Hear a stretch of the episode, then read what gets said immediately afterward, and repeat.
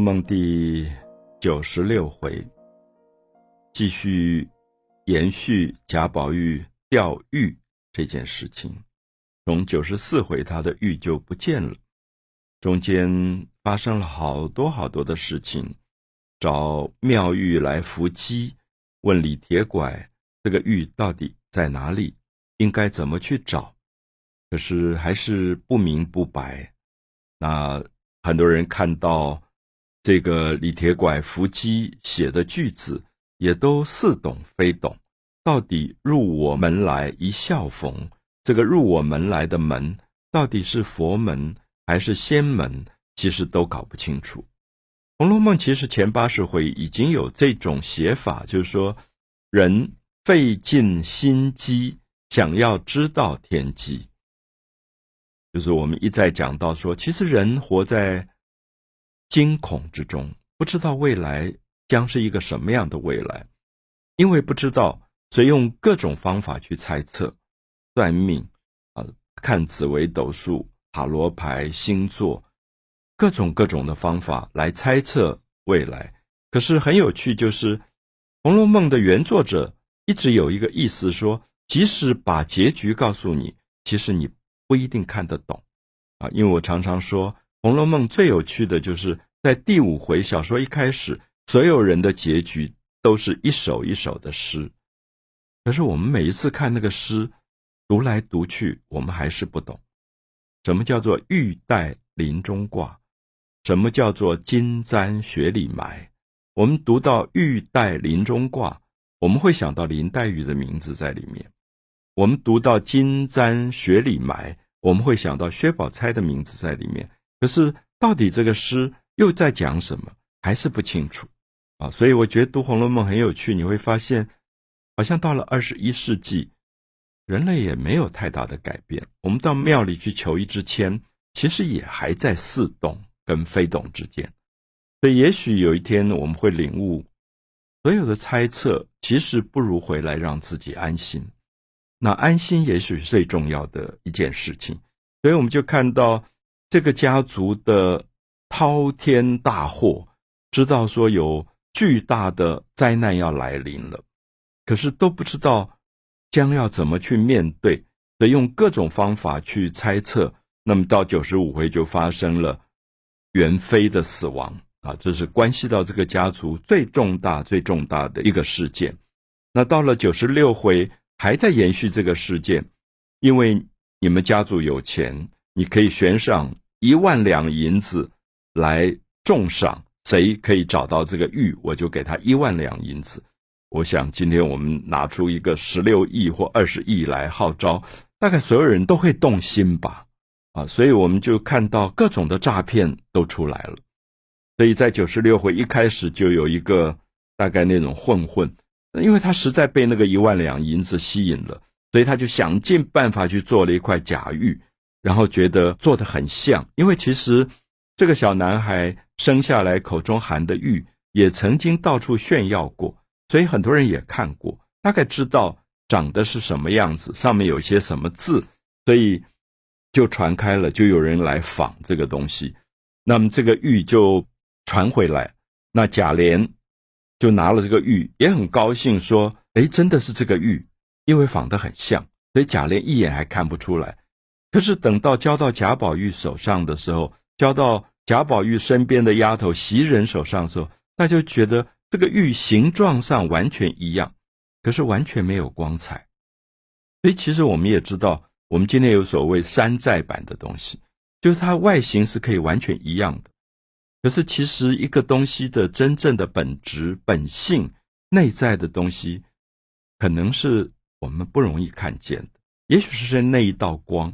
就大家拿在手中，觉得怎么没有灵性，没有亮光？以前那个玉拿在手中，你觉得里面有一种活生生的东西，说不出来是什么，感觉到里面有一种通灵的啊，因为它叫通灵宝玉。可是现在怎么这个木木的、死死的这样的感觉？后来也就发现是这个人作假。然后这个时候又传来一个大灾难，就是我们前面讲到，大家都以为发生了喜事。说海棠花不应时而开，所以王夫人的兄弟王子腾就出将入相回来拜相。那因为太高兴了，就说你要做行政院长，接国家的这个最高的这个呃总理的这样的职务了，所以匆匆赶路，结果在路上就病死了。忽然发生这样的事，所以我们就会发现《红楼梦》的后四十回的写法，其实很在意结局要赶快了结。那其实这个结局不一定写的不好，就说元妃死亡，王子腾死亡。九十五回、九十六回连着两个重要人物的死亡，也关系着贾家整个大的没落。可是我觉得写的太快了，因为写的太快，所以让你觉得没有细节跟过程，所以读起来也可能就有一点索然无。《红楼梦》第九十六回，这一回其实有一个很关键的事情发生，大概也是改编《红楼梦》变成电影里面。最常拿来做剧本脚本的一个关键事件，就是贾宝玉的结婚。我们知道，因为贾宝玉玉丢了，玉丢了以后就变成有点呆呆的、傻傻的，别人跟他讲话，他都好像看不懂，好像失智了。所以我们知道这块玉，不管是前八十回的写法，后四十回的写法。都有一点暗示灵性，通灵宝玉，你有这块玉，你才有性灵。所以《红楼梦》的作者的的确确在暗示，我们人有两个部分，我们有一个是肉体的部分，肉身的部分，七情六欲；可是我们也有一个比七情六欲更高的，属于理性的灵性的部分。而如果丢失了灵性，也就像贾宝玉丢失了那块玉。他忽然就只剩下一个在人世间存在而没有任何存在意义的一个肉体，好，所以我想这是《红楼梦》非常重要的一个哲学的主旨，大概也是古今中外许多的哲学常常在谈我们的性灵跟肉体的部分是两个不相干的部分。当我们的肉体的欲望太强的时候，本能的欲望太多的时候。其实常常会掩盖这个性灵的部分，那如何要去启发这个性灵的部分，变成非常重要。所以这个时候，当然最伤心的一个人就是贾母啊。贾母觉得这个自己最疼爱的孙子怎么变成这个样子，这么昏昏懂懂的？那他的爸爸贾政又因为在朝廷做官。也不能因为儿子生病就不去上朝，所以就特别的忙碌。所以贾母有一次没有办法，就说请老爷啊，就说因为贾母也知道这个儿子在做官很忙碌，平常也不打扰这个儿子。可是现在觉得有重大事件要商量，就觉得要把贾宝玉的爸爸贾政叫来，所以贾政就来了，跟妈妈请了安。那贾母就叫他坐下，然后贾母好像很严肃，他就跟他说：“我有话要跟你讲，不知道你听不听？”那当然，这句话出来，贾政就会很不安心，因为母亲跟儿子讲话讲的这么客气，那贾政就赶快站起来说：“老太太有话，赶快吩咐。儿子怎么敢不遵命？”啊，就说你有任何事情就交代，你就说吩咐我，我一定遵命来做。那贾母就哭了。贾母哭了以后就说：“我今年已经八十一岁了，我八十一岁，然后现在你又要被政府朝廷外放去做官，会不在家里。那我疼的就是你的儿子宝玉，可是现在因为丢了玉，病得糊里糊涂，也不知道接下来会怎么办。”所以，我每天就叫别人去帮他算命。那算回来的命，就说他要娶一个有金命的人来扶助他。好，我们注意一下，过去其实有所谓的五行啊，比如说金木水火土。我们看到在华人的世界，到今天可能还有这样的一种说法，就是一个孩子生下来就排他的命盘八字，然后看他缺什么。如果他缺木，他的命里缺木，可能给他取名字叫森，森林的森，就三个木。如果这个孩子缺金，可能就给他取名叫辛，就三个金加在一起的辛。如果他缺水，就给他取名叫淼，就三个水。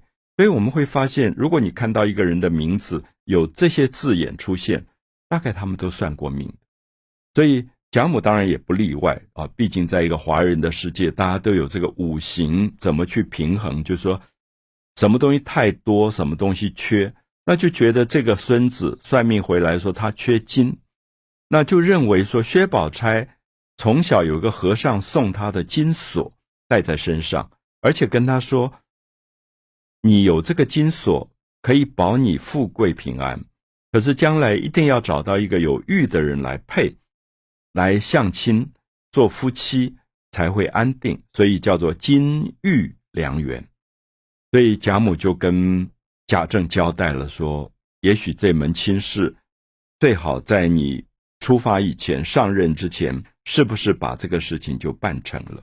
那贾政当然很客气，就说：“我之所以没有给他相亲的原因，是因为觉得孩子不上进、不读书、也不考试、不去做官，恨铁不成钢。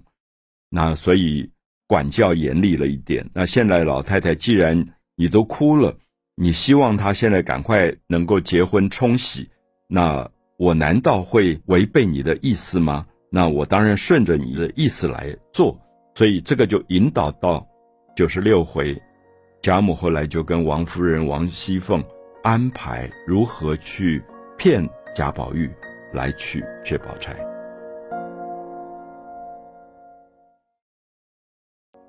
红楼梦》第九十六回。后段，我们看到贾母跟贾政谈到要让宝玉跟宝钗的婚事赶快定下来，让他们成亲。这件事传开以后，王夫人就是宝玉的妈妈，就找了袭人啊，等于她安排在宝玉身边一个最贴身的丫头来讲这件事。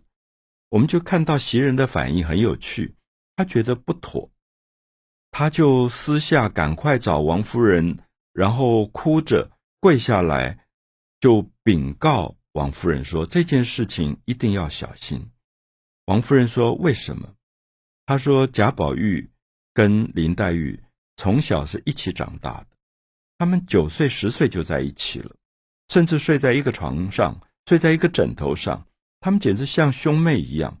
然后中间曾经好几次。”有人骗贾宝玉说林妹妹要回她的苏州去了，他就发疯了，就是他的一心一意全部牵挂在林黛玉身上。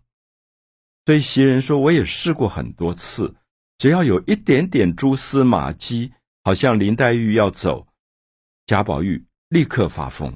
他说：现在如果你告诉他说你要娶薛宝钗。”不是娶林妹妹，不是娶林黛玉，这个男孩子一定发狂的，啊，一定捉狂。他现在丢了玉，已经呆掉了。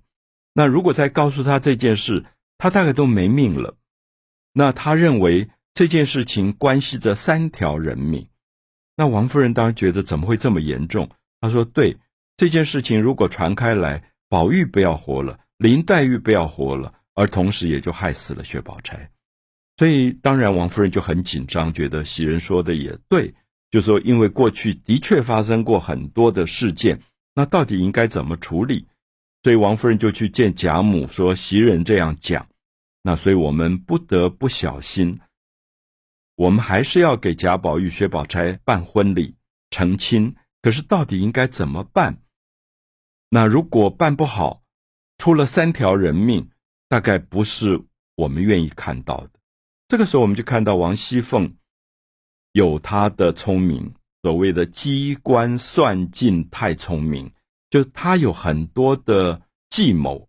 他就说：“我来安排，不晓得你们同不同意啊？”就是他跟贾母、跟王夫人，王夫人是他干妈，他就讲了，他说：“我有一个方法，就是调包。”啊，就是小说里用到这两个字“调包”，其实我们现在语言也有“调包”，就是用一个假的去换真的，或者用真的换假的，调包的意思。因为过去结婚，这个新娘子头上有个红色的布盖着，叫盖头，所以新郎其实是看不到新娘的脸的。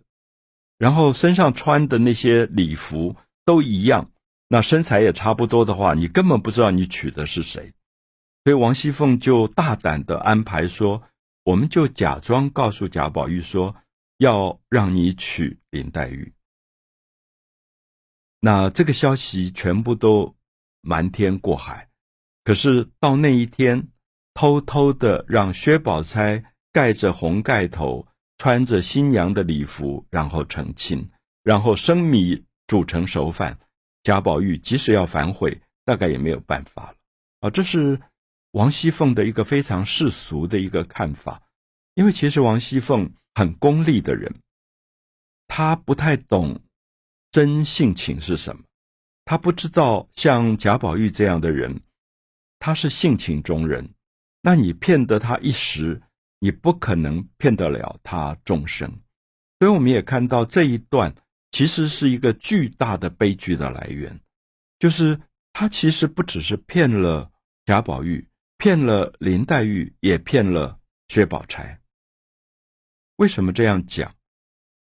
因为薛宝钗，她如果知道你告诉的贾宝玉是要娶林黛玉，而让我去调包、去替换，我相信她也不见得愿意。就是一个大家闺秀，一个大大方方的女孩子，我为什么要用一个假的方法去调包去做这个新娘？其实是很不成体统，啊，非常不成体统。可是我们看到这个结婚以后，当然变成了悲剧，因为它是一个没有爱情的婚姻。所以，因此我们也看到贾宝玉从此以后几乎就在冷落薛宝钗，那同时也就真的害死了林黛玉，因为这个消息又走漏出去了。那补写《红楼梦》的这个作者就又利用了前八十回的一个丫头叫傻大姐。就是捡到绣春囊的那个傻丫头，因为她傻，他每次听到人家讲的东西，他就不知道什么该讲，什么不该讲，所以就在那边乱讲。乱讲以后就被别人骂说：“你这个话传出去，你会挨打的。”因为王熙凤告诫大家不可以外传，就他就在那边哭，偏偏就被林黛玉看到。林黛玉说：“你到底在哭什么？这有人打你吗？”他说：“不是，我讲了话，他们说我不该讲。”那林黛玉说什么话？她说：“贾宝玉要娶薛宝钗了。”好，这一下林黛玉整个人就是五雷轰顶，所以也就造成了林黛玉的死亡。